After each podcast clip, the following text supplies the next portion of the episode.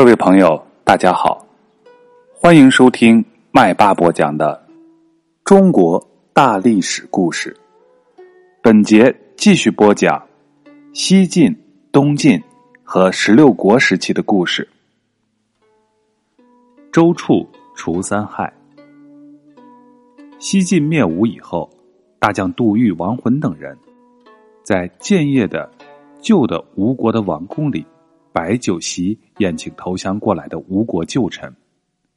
正当大家都喝得有点醉意的时候，王浑突然站了起来，冲着东吴的旧臣们喊道：“各位，吴国灭亡了，你们能没有一点忧愁吗？”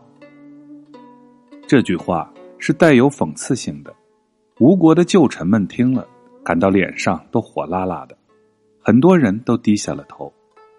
可是，原来吴国的。吴难都，吴难都是一种官名。吴难都周处不甘示弱，他马上就回敬王浑道：“汉末天下四分五裂，出现了魏、蜀、吴三国鼎立的局面。魏国被晋灭亡在前，吴国被晋灭亡在后。如果要说有亡国的忧愁，怎么只能是我们才有，而阁下？”却没有呢。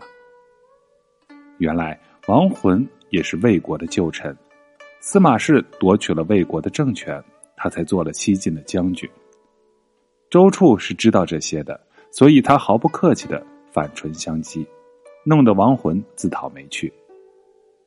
说起周处，许多人都知道他除三害的故事。的确，他是个勇于改过、胆量过人的人。周处是义兴阳县人，从小就死了父亲，缺乏家庭的管教，他的力气非常大，而且喜欢骑马打猎，可就是性情非常暴躁，蛮不讲理，动不动就会跟人争斗。他做什么事情都由着自己的性子蛮干，不会考虑后果是怎么样的。他从来就不把别人放在眼里，在村子里的时候为所欲为。到处横行霸道，村子里的人都很害怕他，讨厌他，把他和山上的猛虎、河里的蛟龙合称为三害。有一天，周处看到村子里的老大爷们围坐在一起，愁眉苦脸的，一边叹气，一边在议论着什么。于是他就走过去问：“眼下是天下太平的时光，五谷丰收，为什么大家还愁眉苦脸的不高兴呢？”其中一个老大爷看了周处一眼，慢条斯理的回答道：“不瞒您说，村子里的三害还没有除掉，人们哪来的快乐呢？”周处忙问道：“村子里有哪三害？快来说给我听听。”老大爷见他问，就回答道：“南山上有吃人的白额猛虎。”经常到村子里来糟蹋人畜，这是遗害。长桥下有兴风作浪的蛟龙，经常闹大水，使庄稼欠收，船舶不能航行，这是二害。说到这里，老大爷就闭上了嘴，不再往下说了。周处赶紧追问：“您刚才说的是三害，现在只说了两害，那么还有第三害是什么呢？”老大爷见周处追问，就支支吾吾的回答道：“要问那第三害嘛，就是村里还有欺压乡邻的恶人，弄得人人不得安宁，大家都在背后咒骂他，这就是三害，使大家都感到很痛苦，所以高兴不起来呀。”老大爷说完以后，旁边的人都用冷眼看着周处，附和着说。这三害真的是太讨厌了，不消除这三害，咱们村里就不会得到安宁。周处也不知道这第三害就是指他自己，他见别人拿眼睛看着他，以为别人都是看着他勇敢，希望他能够去除掉三害，所以他就拍拍胸脯对大伙说：“这三害算得了什么？我准能够除掉他们。”大家伙儿。听到周处说要去除三害，都异口同声的说：“呃，好，好，好，你能够除掉三害，那就真是天大的喜事啊！我们一定要好好的感谢你。”周处回到家里，磨快了钢刀，准备了弓箭，果然是去除三害了。他背着弓箭，带着刀，迈开大步，爬上了南山，去寻找吃人的白额猛虎。他在树林里转了半天，正想坐下来休息一下，忽然听得一声虎啸，山鸣谷应，连那些枯树叶子也被震得哗啦啦的落了下来。接着，只见一只凶猛的老虎张牙舞爪的向他扑了过来。这时，周处赶紧向旁边躲闪。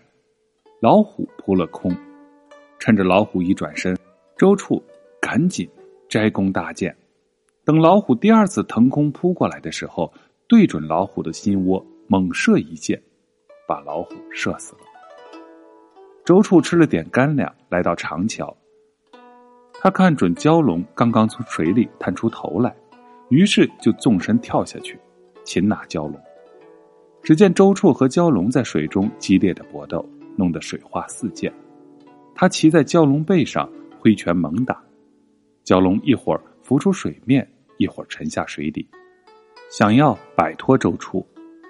周处则是紧紧抓住蛟龙，丝毫不肯放松。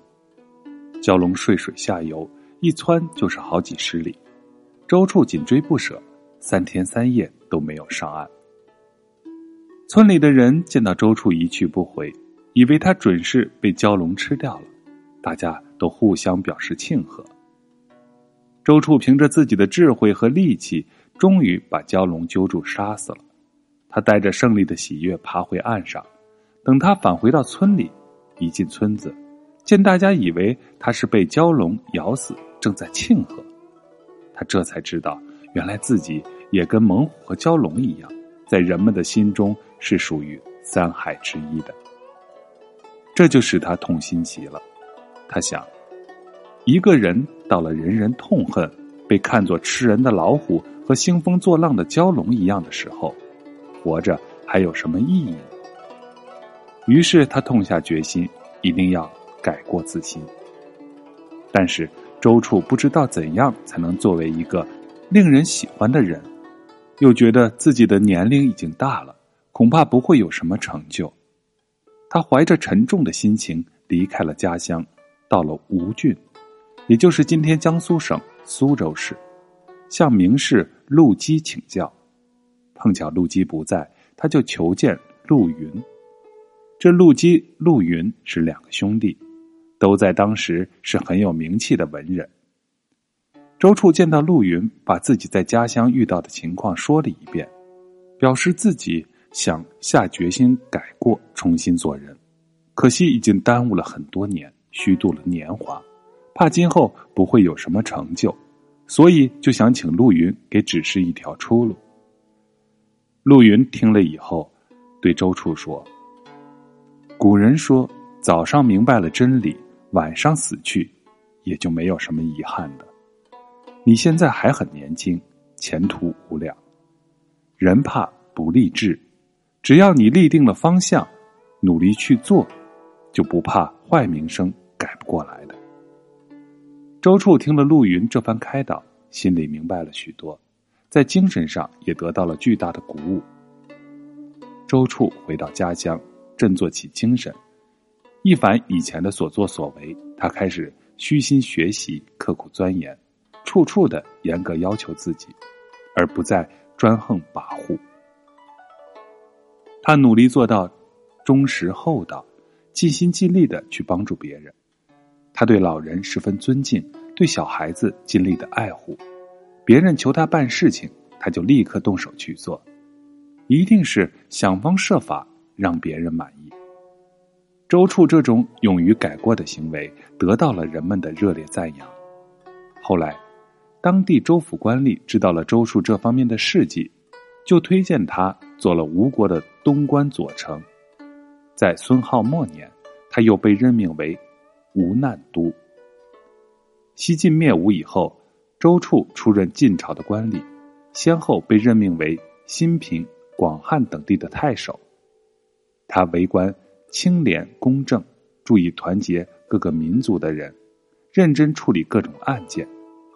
有的案件积压了三十年，周处都会经过调查研究，判明是非，做出公正的处理。因此，大家都称赞他是个了不起的清官。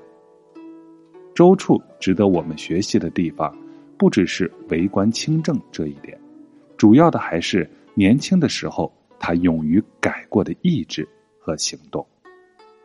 好，本次故事讲完了，在下一节我们要讲斗富。